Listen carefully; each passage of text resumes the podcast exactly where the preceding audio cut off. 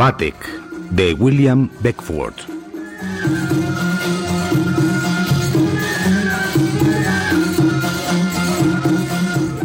Adaptación Federico Patán.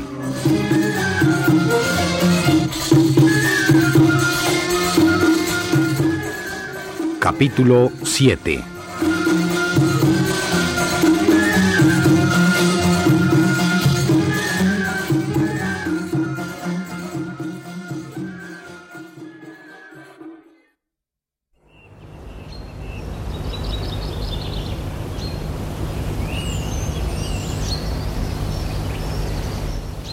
Vámonos, Nouronihar. El cielo se ha oscurecido. Los tamarindos tiemblan más de lo usual y un frío tremendo me hiela hasta el corazón mismo. Vámonos, que la noche va a ser melancólica. Pero no corras así, Gulchenrus, que vas a caerte. ¡Ay! Gulchenrus. Gulchenrus, ¿qué te ha pasado? Contéstame. Me he lastimado un poco al caer, pero ya pasó todo. Mira, qué hermosa luna ha surgido. ¿Y si cenáramos aquí?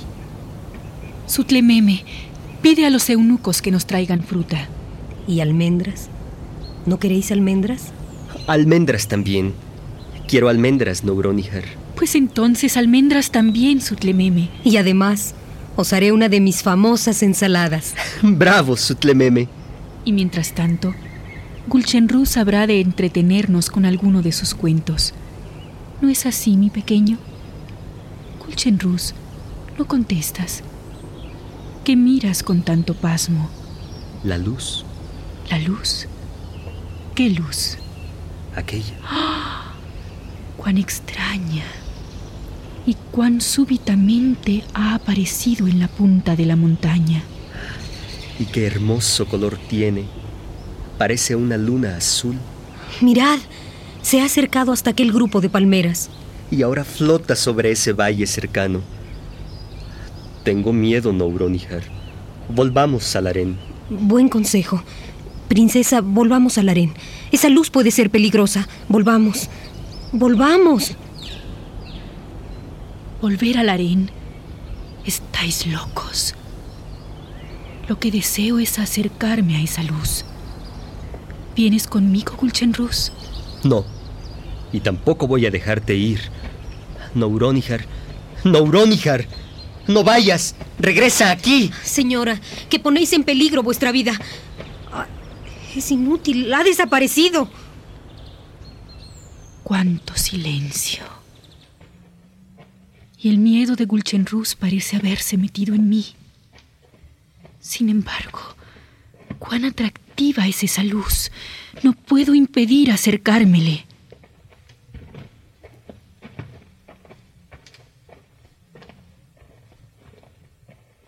Ya estoy en el valle, mas todo sigue oscuro. Y esos gritos de aves nocturnas me llenan de terror. Ay, quisiera hallarme en esos aposentos seguros e iluminados donde paso las tardes con Gulchenruz. Pero ahí está la luz. Parece salir de una caverna. Y ahora escucho un leve canto a coro. Un canto fúnebre. ¿Quién habrá puesto esas antorchas aquí? ¿Para qué noble ser hemos encendido estas antorchas? Preparado este baño de oro lleno de agua de rosas y estas vestiduras tan ricas que no solo son dignas de los mayores soberanos, sino de los mismos poderes mágicos. Son para la hermosa hija del emir Fakreddin. ¿Cómo? Para esa niña frívola que pierde su tiempo con un muchachillo atolondrado y blandengue, quien si acaso hará un esposo lamentable. ¿Cómo puede ella distraerse con juguetes tan vacíos, sabiendo que el califa, soberano del mundo, quien está destinado a gozar los tesoros de los sultanes preadanitas, un príncipe de 1,80 de estatura, cuyos ojos penetran en los recesos más ocultos del alma femenina, se encuentra inflamado de amor por ella. Imposible. La creo lo suficientemente sabia para responder a esa pasión que puede aumentarle la gloria de que ya goza. Estoy seguro de que responderá pese a ese muñeco por el cual se inclina en el presente. Y en ese momento, todas las riquezas contenidas en este lugar, y además el diamante de Yamshid, serán suyos. Razón tienes, y tan así lo pienso que me apresuro a llegar a Istajar para prepararle a esta pareja nupcial el palacio del fuego subterráneo.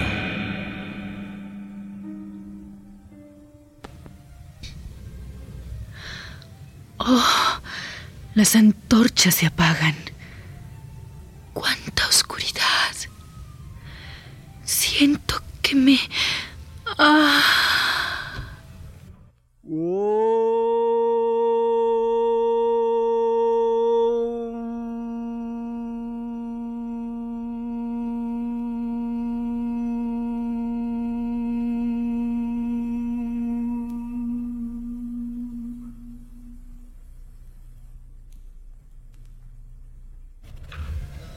Pequeña, pequeña, despierta.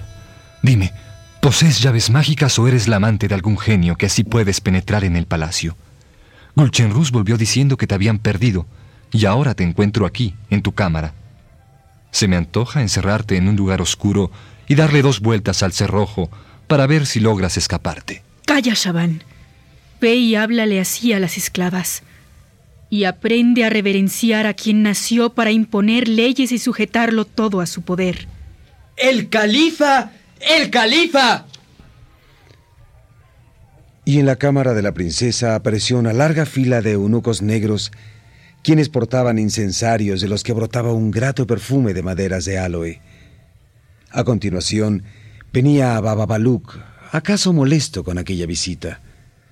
Batek cerraba la comitiva noblemente vestido, de andar elegante y de ojos brillantes por la emoción. El califa se detuvo ante Nauronihar y le dijo: Princesa, deseo hablarte. Señor, honráis a mi humilde persona. Ah, tonterías. A ver, dejadnos solos.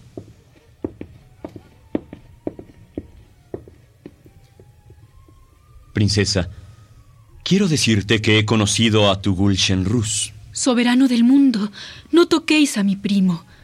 Por su inocencia y su gentileza no merece vuestro enojo. Despreocúpate, que está en buenas manos.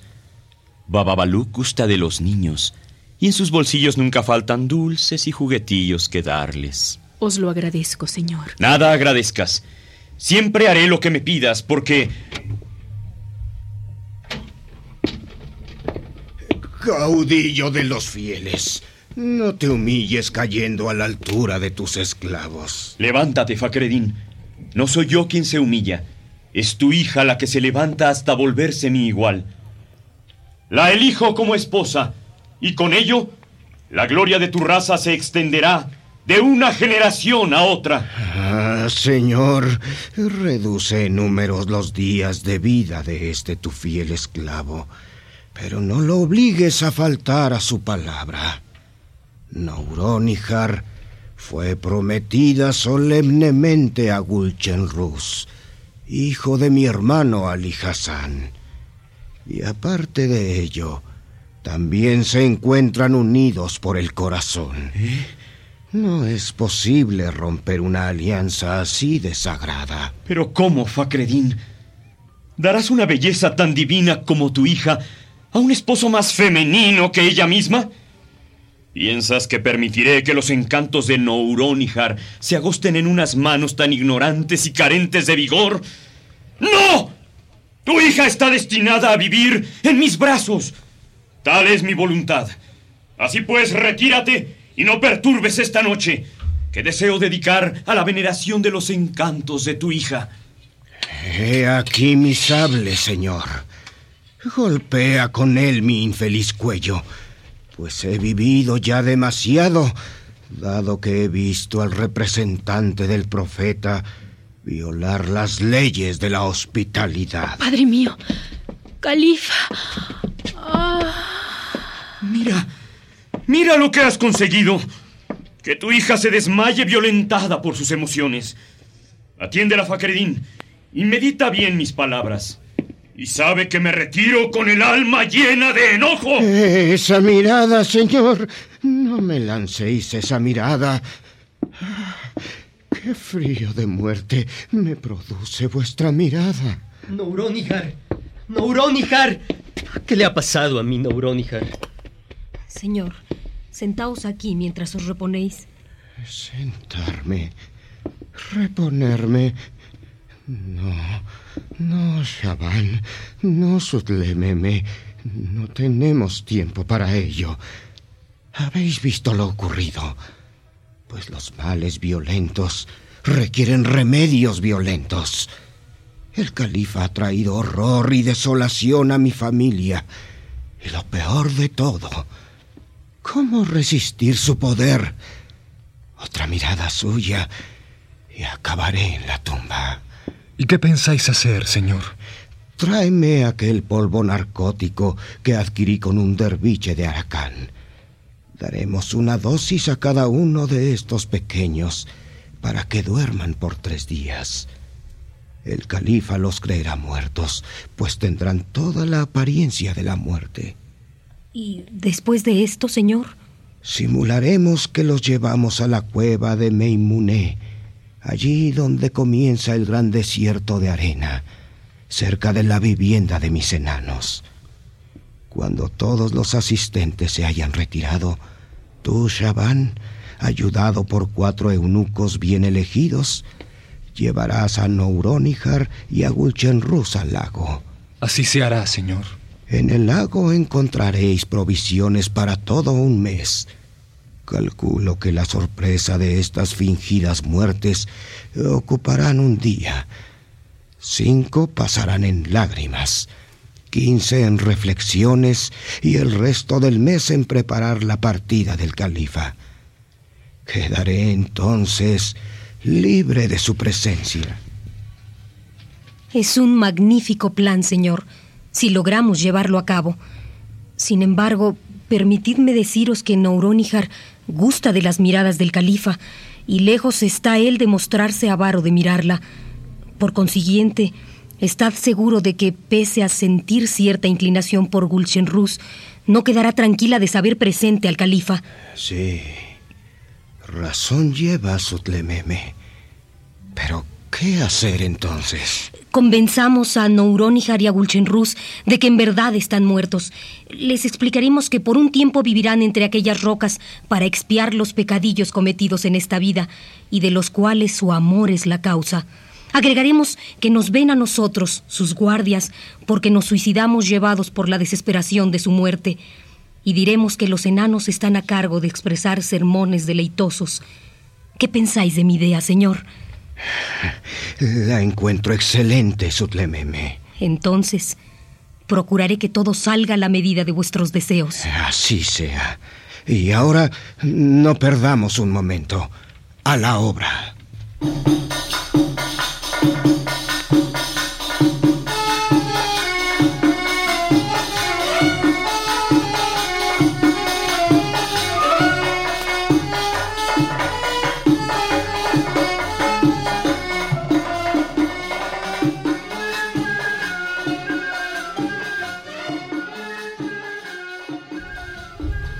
Princesa, Ulchenruz, tales han sido las emociones de la última hora que tememos por vuestra salud. Bebed esta medicina, pues impedirá todo mal. ¿Qué es? Pero, ¿qué, qué nos no, está- no protestéis. Simplemente bebedla. Eso, eso es. Muy bien, queriditos, muy bien. Reposad en este diván mientras la droga hace su efecto. Así. Muy bien. Tomaros de la mano como amigos que sois. Tu mano, Nouronihar, que el mundo da vueltas a mi alrededor. Qué dulce pesadez va invadiendo mi cuerpo. Nouronihar, querida, acaríciame. Pon tu mano sobre mi corazón, pues siento que voy a helarme. Pero si estás igual de fría que yo, ¿qué es esto que nos está pasando? ¿Acaso será? Siento morir, Kulchenrus. Un frío terrible penetra hasta mi alma. La medicina que nos dieron no ha servido de nada. Ah, será. Es, es la mirada del califa. La mirada del califa nos ha matado. Los celos del califa. lo- los celos de. Entonces, muramos juntos, Kulchenrus. Bésame. Kulchenrus. Kulchenrus. Mi pequeño. Ya no. ¿Se han dormido? ¿Estáis listos, señor? Bien. ¿Y tú, Shaban? Entonces apaguemos algunas antorchas para crear una mejor atmósfera. ¿Y ahora? ¡Ah, desgracia! La muerte ha llegado a nuestra casa. ¡Qué día más asiago! ¡Ayuda! ¡Ayúdenos! ¡Desgracia! ¡Ay de nosotros! ¡Aurónica de Kulchenrus ha muerto! ¡Desgracia! ¡Desgracia! ¡Tragedia increíble! ¡Ay de nosotros! ¡Ay, ay de nosotros! خلاقك. عالبعد يا ناس ماليش طاقة. عيون اسود حرقة شبكتني يا ناس. آه، شغلتني يا ناس. آه، شبكتني يا ناس.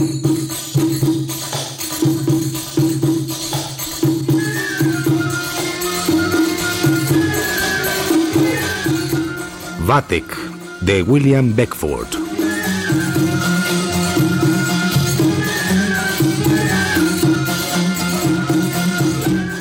Adaptación Federico Patán.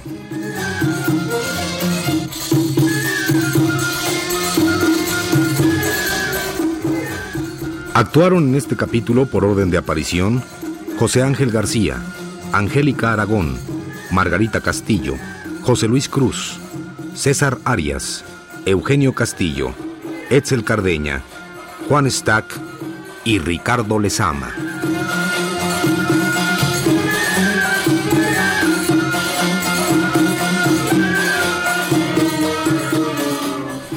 Grabación y montaje Manuel Garro y Jorge Castro. Efectos Manuel Cabrera. Dirección Eduardo Ruiz Sabiñón.